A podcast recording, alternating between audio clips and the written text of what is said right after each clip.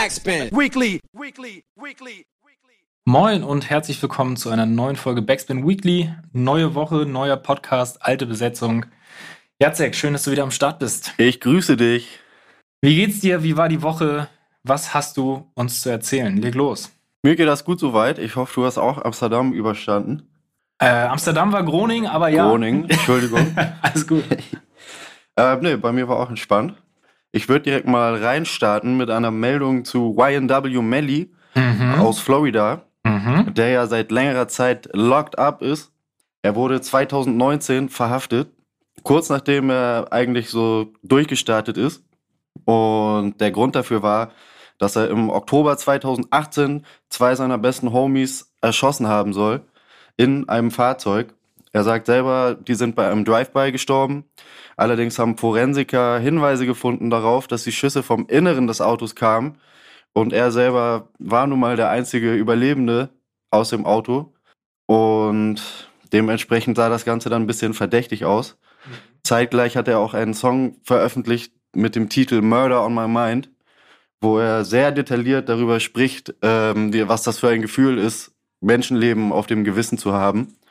Und dieser Song wurde dann auch vor Gericht quasi als Indiz hinzugezogen, obwohl das eigentlich nicht so richtig ähm, rechtmäßig ist. Wollte ich gerade sagen, krass, dass du, dass du einen Song vor Gericht nutzen kannst, dass das irgendwie.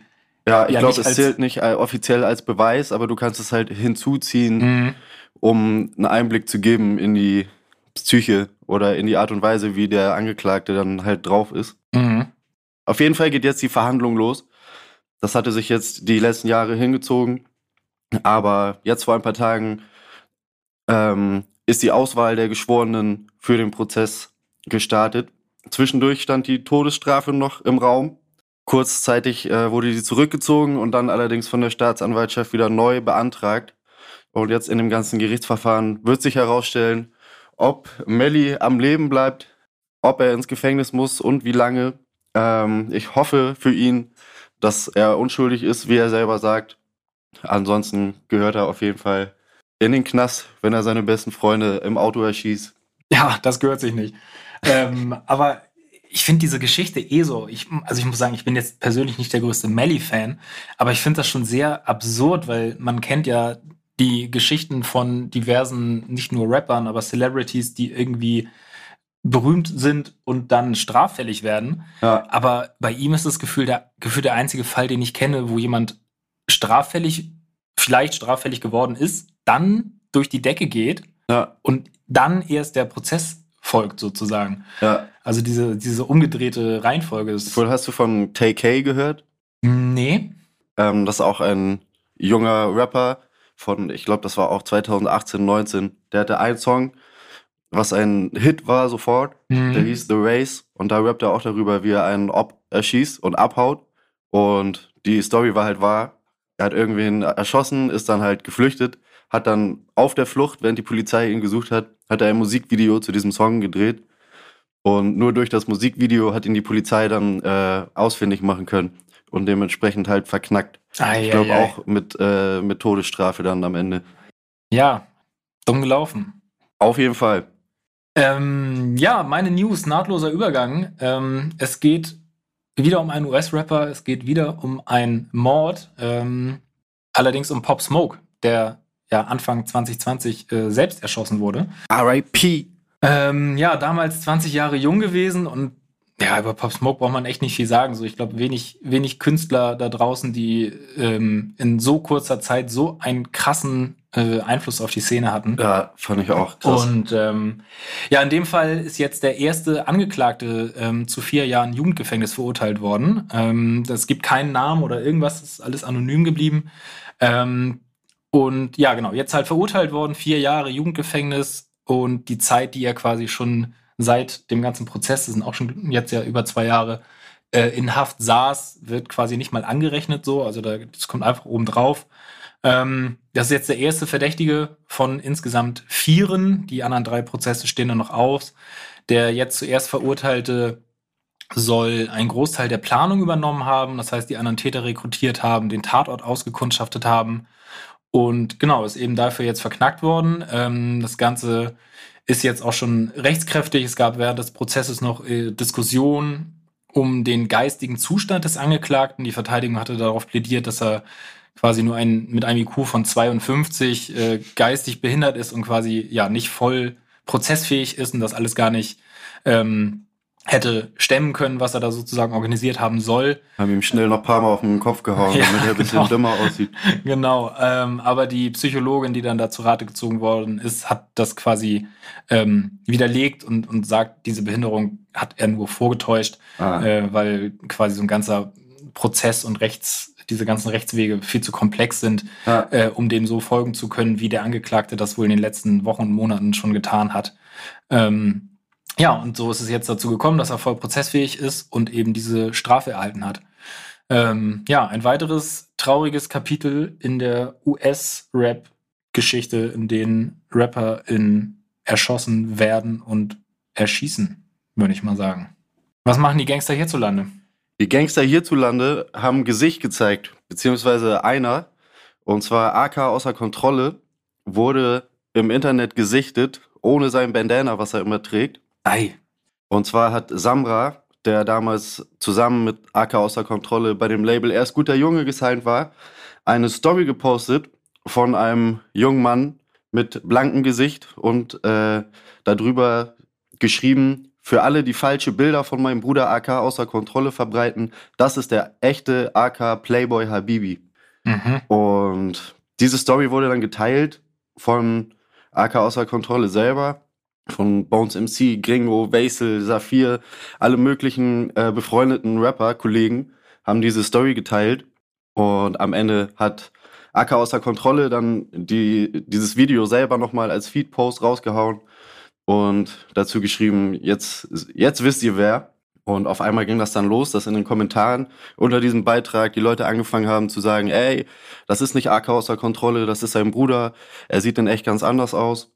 Und auch, auch, auch auf TikTok ging das dann los, dass auf einmal Verschwörungstheorien hin und her geworfen wurden, dass quasi, also die offizielle, oder nicht die offizielle, aber die Verschwörungstheorie lautet, dass quasi äh, Menschen, die ihn diffamieren wollten, also AK außer Kontrolle, irgendwelche Fake-Bilder von ihm verbreiten.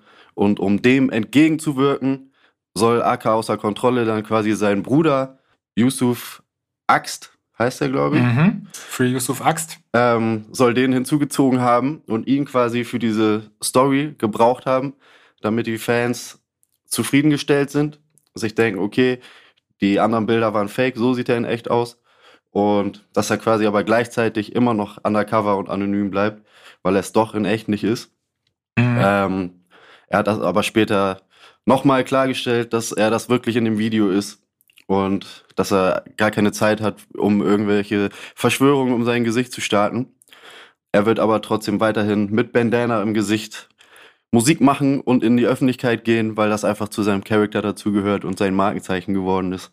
Ja, wild. Ich finde das ja geil, ne? Also erstmal so eh dieses Maskending oder bei ihm Bandana-Ding und dann demaskieren, so. Das war ja. damals Sido war ja so der, der Erste, der das gemacht hat und dann, was das für ein Aufschrei war, als denn Sido das erste Mal ohne Maske zu sehen und so. Ja. Ich finde das schon geil, was das so eine, für eine Faszination ausüben kann. Und genauso witzig finde ich, dass wie schnell daraus denn bei TikTok irgendwelche Verschwörungstheorien und dann sind auf einmal alle irgendwie Detektiv und finden ja, hier einen Hinweis und sehen da was und interpretieren hier und so weiter und so fort. Das finde ich schon sehr funny zu beobachten. Ähm, hat irgendwie für mich auf jeden Fall voll diesen Promo-Beigeschmack, so gerade dieser, ja, dieser Move, dass denn ne, Bones und Co. das alle irgendwie nochmal reposten. So. Ja. Witzig, witzig zu beobachten, finde ich. Ob es jetzt am Ende ist oder nicht, das ist aber krass. Manche, oder Crow zum Beispiel, hat das ja geschafft, unter den Teppich zu kehren damals. Sind ja auch mal so Fotos von ja, ihm rumgegangen damals, wo Stimmt. eigentlich, ich weiß nicht, also ich glaube bis heute, dass das wirklich sein Gesicht ist. Ja, voll. Vor allen Dingen, weil man da ja auch so, wenn ich mich richtig erinnere, so, ich habe es damals natürlich dann auch so gegoogelt, ja. weil man dann ja auch immer nur so quasi eine Handvoll immer die gleichen Bilder gefunden hat. Ja. Ähm, ja, das ist schon krass, ne? Der, der zieht es ja auch immer noch weiter durch, ey. Voll. Aber macht auch Sinn, finde ich, keine Ahnung. Würdest du mit Maske rappen? Äh, jetzt ist zu spät. Ich glaube, die Leute würden das, äh, würden das ahnen, dass ich das bin, glaube ich. An der Stimme oder so. Ich glaube so, wenn man schon mal, wenn man schon mal mit seinen Also wenn man schon Musik gemacht hat, ist das, glaube ich, sehr schwer, Okay, dann, dann nochmal unter einem AKA mit Maske anzukommen. andersrum gefragt. Du hast deine ganze Karriere noch vor dir. Ja, Mit welcher Maske trittst du das erste Mal auf? boah, mit so einer, mit so einem Kartoffelsack. Mit zwei Löchern drin, dass man aussieht wie so, ein, wie so eine Vogelscheuche oder so.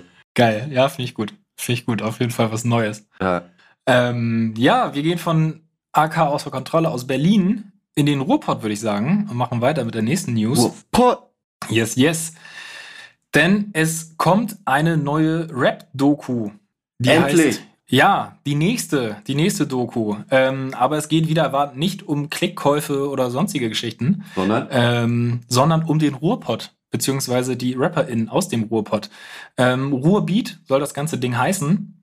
Ähm, und gehostet wird die Doku von Lackman One und Mr. Nice. Ah. Ähm, und es geht, wie gesagt, um den Ruhrpott, äh, die KünstlerInnen aus dem Ruhrpott.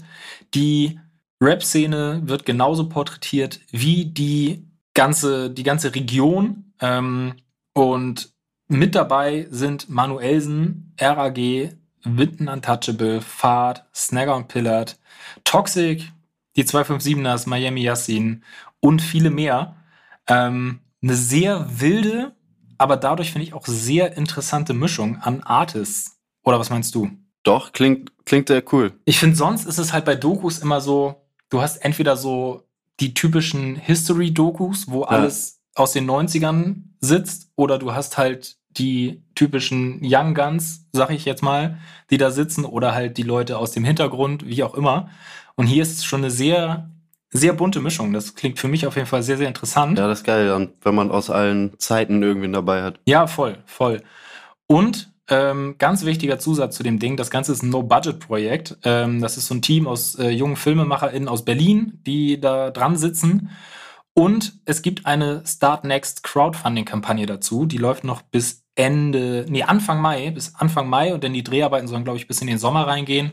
Also, wenn ihr Bock auf das Projekt habt, Start Next, Ruhrbeat und lasst ein paar Euros da. Mach doch mal einen Fünfer locker. Genau, dann können wir uns im Sommer alle eine nice Doku aus dem Pod angucken. Wo du gerade Manuelsen meintest, ich habe neulich jemanden getroffen, der dachte, Manuelsen heißt Michaelsen. das hat so in meinen Kopf gefickt. Das ist denn Michaelsen, sein Rapper aka, wenn er mit Maske auftritt. Ja, wenn er eine Brille auf hat. Genau. Das ist ja Michaelsen. genau. Aber ey, du hast noch eine Doku mitgebracht, die man jetzt schon gucken kann. Ich habe eine. Doku im Rucksack. Und zwar ist die von der Rap Crew BHZ und Yeah, yeah. heißt Uncut 3.0. Mhm. Die ist vor einigen Tagen auf YouTube erschienen. Das ist im Prinzip der zweite Teil der Uncut-Reihe, auch wenn es 3.0 heißt. Es gab Uncut, es gab keinen Uncut 2, dafür gibt es jetzt Uncut 3.0. Mhm. Ist so eine Stunde 40 ungefähr lang, also wirklich wie ein echter Spielfilm. Am Anfang auch mit Erzähler und so. Ist schon gut gemacht. Hast du die schon geguckt? Ich habe ein bisschen reingeguckt. Ist hauptsächlich quasi behind the scenes, BHZ unterwegs auf Tour, auf Festivals.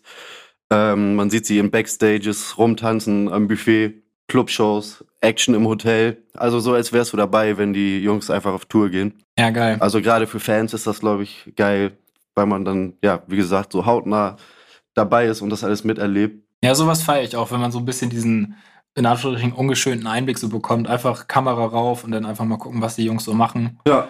Ähm, also ich habe sie noch nicht gesehen. Ich habe bei YouTube, glaube ich, so die ersten, weiß ich nicht, ne, drei, vier, fünf Sekunden gesehen, wenn der, wenn der die Vorschau losgeht, irgendwie so. Ja. ähm, was du eben meinst mit dem Erzähler so, aber da habe ich schon gedacht, ja, Mann, das macht, macht schon Bock. Ähm, ich war ein bisschen überrascht von der Länge tatsächlich auch, ähm, weil es ja echt, ja, was du sagst, Spielfilm ist, ne? Das ist ja. Ja. kein einfacher Vlog so, deswegen noch nicht dazu gekommen, die zu gucken, aber steht auf jeden Fall auf der Liste. Aber ich habe auch Kommentare gesehen, wo Leute geschrieben haben, sie würden sich auch 48 Stunden Videos angucken. BHZ Marathon. Ja, also gerade die Die Hard Fans lieben sowas. Ja, geil. Ich mach mal weiter mit einer, noch einer Doku. Noch eine? Noch eine. Heute ist hier Nee. Doku-Podcast. Ähm, Back to Tape. Dem einen oder anderen wird's was sagen. Äh, Back to Tape ist eine Hip-Hop-Doku aus dem Hause Backspin mit Nico Backspin ähm, in Kooperation mit Porsche. Und das Ganze ging los vor fünf Jahren. es ist echt eine sehr, sehr krasse Geschichte. Es hat quasi als kleines Projekt angefangen, wo man dachte, man macht eine Doku, ähm, dass die überhaupt zustande gekommen ist, war schon, ähm, schon ein echtes Highlight so. Und dann lief das aber so gut, dass ähm, nach 2018 mit Back to Tape dann in 2020 Back to Tape, der zweite Teil, äh, auch noch rausgekommen ist. Und ähm, ja, Nico hat sich auf den Weg gemacht, verschiedenste Hip-Hop-Persönlichkeiten zu treffen, kennenzulernen, mit ihnen über die Kultur zu sprechen und hat das in Teil 1 in Deutschland gemacht. Da waren unter anderem Sammy Deluxe dabei, Curse, Moses Pelham, Tony L., Falk Schacht und noch viel, viel mehr Leute. Und der zweite Teil war dann in äh, Europa. Da hat er dann Leute wie Kool Savage getroffen, Lord Esperanza in Frankreich, Pete Philly in Amsterdam in, in den Niederlanden oder Sune Petersen äh, in, den, äh, in Dänemark. Und ähm, ja, dann folgt jetzt, logischerweise muss man ja dann schon sagen, der dritte Teil, der Abschluss der Trilogie. Ähm, Buh. Buh. Und wo soll es anderes hingehen? Ich meine, du fängst in Deutschland an, du machst weiter in Europa, dann bleibt quasi nur noch die USA. Es geht ins Mutterland des Hip-Hops. Über ähm, den Teich. Über den Teich, genau. Ja, nach LA, nach Atlanta, nach New York. Ähm, die drei wichtigsten Städte, würde ich mal sagen. Seid ihr da auch im Porsche gefahren? Auch da im Porsche unterwegs, genau. Ich durfte Darf das Nico Ganze... den behalten eigentlich? Bitte? Darf Nico den behalten? Jeder aus dem Team hat einen bekommen. Direkt. Ich mal einen, einen abgeben vom Ding her. Ja, mal gucken. Vielleicht, wenn du lieb fragst, kriegst du einen ab. Na gut. Ja, ich durfte den dritten Teil, wie gesagt, ähm, redaktionell begleiten. Das war auf jeden Fall eine sehr, sehr krasse Erfahrung. Ich kann jetzt noch nicht zu viel verraten, leider. Das ist so ein, so ein richtig ekliger Satz, ne? So irgendwie über was reden, aber ey, ich kann eigentlich doch gar nicht drüber reden.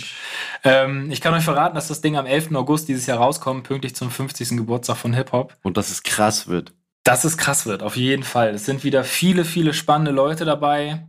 Seid gespannt, guckt es euch an. Ähm, ich kann ganz ehrlich sagen, das war das größte Projekt, was ich in meinem Leben bisher so begleitet habe und auch mit Abstand, glaube ich, das Spannendste, was ich in meinem Leben bisher gemacht habe.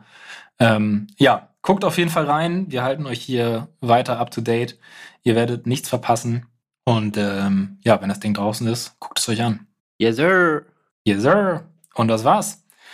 Eine neue Folge Backspin Weekly. Wir sind durch. Wir haben euch wieder ein bisschen was versucht näher zu bringen, was diese Woche in der, in der großen, weiten Hip-Hop-Welt passiert ist. Es wird nie langweilig. Es wird nie langweilig. Aber ich finde, jetzt haben wir uns eine Pause verdient. Jacek, nächste Woche können das hier mal wieder andere machen, oder? So ist es. Schönes Wochenende euch. Wir sind raus. Ciao.